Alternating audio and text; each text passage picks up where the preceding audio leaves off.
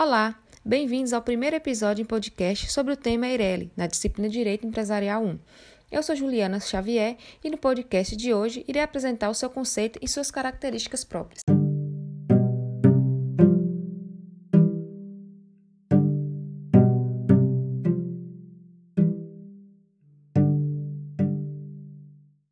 A EIRELI é a sigla para Empresa Individual de Responsabilidade Limitada, como o próprio nome sugere. Trata-se de uma característica empresarial que conta com um único sócio, ou seja, o próprio empresário ou profissional. Por essa característica, a modalidade é uma excelente alternativa para quem se enquadra no MEI, microempreendedor individual, evitando também que precise se registrar como sócio limitada, sociedade limitada. E dessa forma, manter um sócio fictício.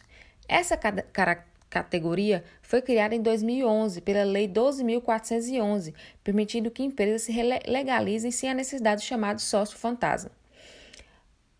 Mas como funciona a empresa Eireli e quais as suas principais características? Bem, saber o que é Eireli nos leva a falar sobre suas características, ou seja, as peculiaridades que a diferem das demais modalidades e que precisam ser atendidas para que possam registrar a empresa dessa forma. A primeira característica é o capital social. Nessa primeira característica, a principal diferença da Eireli está na exigência do, de um capital social mínimo, ou seja, declaração de uma quantia bruta investida para iniciar o negócio até que gere lucros. Nessa categoria empresarial, o proprietário precisa declarar possuir o correspondente a 100 vezes o salário mínimo vigente na época da abertura, exclusivo para essa finalidade. Como, por exemplo, se o valor do salário mínimo for mil reais no dia da abertura da empresa, o empresário precisa declarar ter 100 mil para poder legalizar seu negócio com Meirelli. Para chegar a essa montante, é possível transferir dinheiro ou mesmo bens para a empresa. No segundo caso, é preciso declarar no contrato social quais itens fazem parte desse patrimônio, como, por exemplo, imóveis e carros.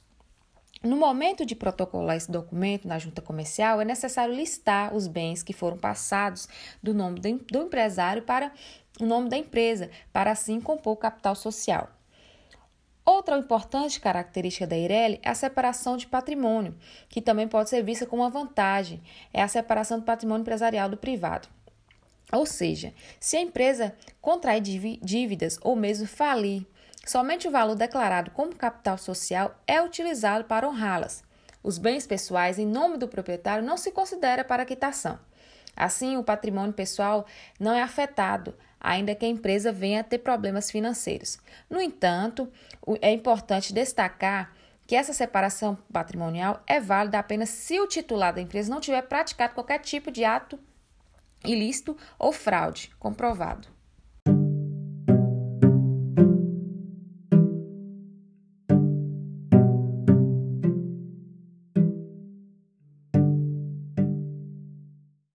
Agora falarei sobre o valor máximo que a Eireli pode faturar.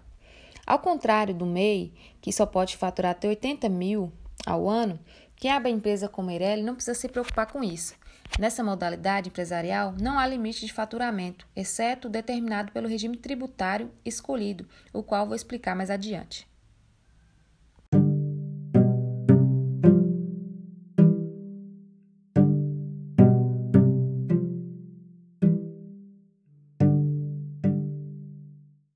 Falarei agora sobre as formas de tributação da Eireli. Bem, toda empresa precisa estar em dia com o pagamento de impostos, o que vai definir quanto será pago mensalmente e a escolha do regime de tributação. Quem registra o negócio em Eireli tem três alternativas: Simples Nacional, Lucro Presumido, Lucro Real. No Simples Nacional, é, é um regime tributário criado para atender exclusivamente micro e pequenas empresas. O objetivo é simplificar o recolhimento dos impostos por meio de uma única guia, o documento de arrecadação do Simples Nacional. No lucro presumido, o imposto a ser pago são calculados tendo como base a projeção do faturamento da empresa. Para isso, são consideradas receita bruta trimestral ou anual. No lucro real, consiste na cobrança de impostos, tendo como base de cálculo o lucro líquido da empresa. Quando a empresa não escolhe nenhuma da tributação diferenciada, automaticamente é enquadrada nesse regime.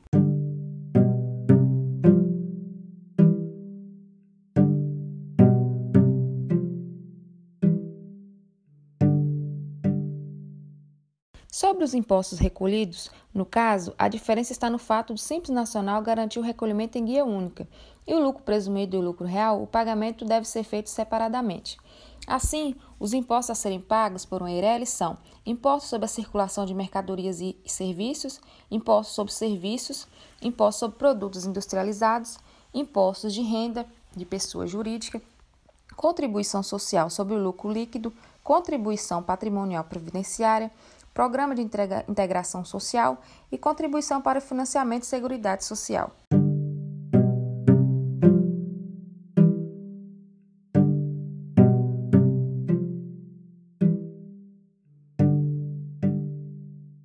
Se você se interessou em abrir a sua empresa no tipo Societária Eireli, então vou lhe explicar como fazer isso. Primeiro é preciso entender que quem pode ter uma empresa nessa categoria, assim, para se titular de um Eireli, é preciso não ter nenhum impedimento legal, ser maior de 18 anos ou menor emancipado, ser brasileiro ou estrangeiro em pleno gozo de capacidade civil, ser pessoa física ou jurídica nacional ou estrangeira.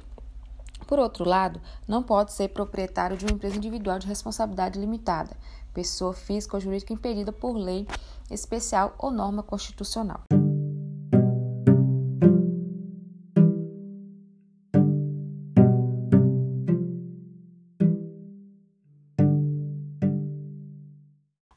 Assim, vamos ao processo de abertura.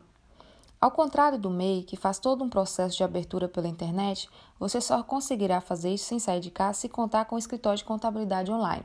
No mais, o processo de como abrir empresa Ireli segue a mesma linha das demais categorias. Falarei um, breve passo a passo. Escolha o tipo de empresa que será aberta, é, ou seja, MEI, MEE ou EPP. Defina a natureza jurídica como, por exemplo, EI, limitada ou Ireli como é neste caso. Identifique a atividade profissional a ser executada na tabela de classificação nacional de atividade econômica. Essa é a definição que vai de determinar quais impostos devem ser pagos. Escolha o regime tributário, simples nacional, lucro presumido ou lucro real. Separe os documentos necessários para obtenção do CNPJ, tais como RG e CPF, certidão de nascimento, averbação do divórcio ou de casamento de acordo com o Estado Civil, comprovante de endereço, cópia de um documento que consta a inscrição imobiliária indicação fiscal do imóvel de instalação da empresa, tal como IPTU, providencia os demais documentos e autorizações de acordo com a atividade a ser exercida, como, por exemplo, registro profissional de órgão de classe, contrato social, ato constitutivo, registro da junta do cartório local ou junta comercial, alvarás de funcionamento. Outra dúvida muito comum é se é possível transformar uma empresa já aberta em EIRELI. Se você tem uma empresa aberta em outra natureza jurídica, mas agora que descobriu que, que ser EREL é mais vantajoso para você, saiba que é possível fazer alteração. Essa mudança é válida tanto para sociedades limitadas quanto para empresários individuais. E sua efetivação não modifica o número do CNPJ, nem das inscrições estaduais ou municipais.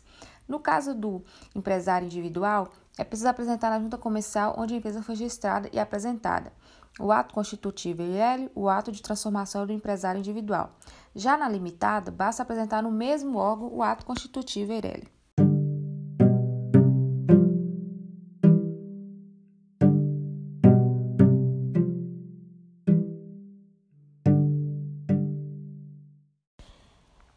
Assim encerro com esse podcast sobre a Ireli. Agradeço a todos pela atenção e até a próxima. Obrigada.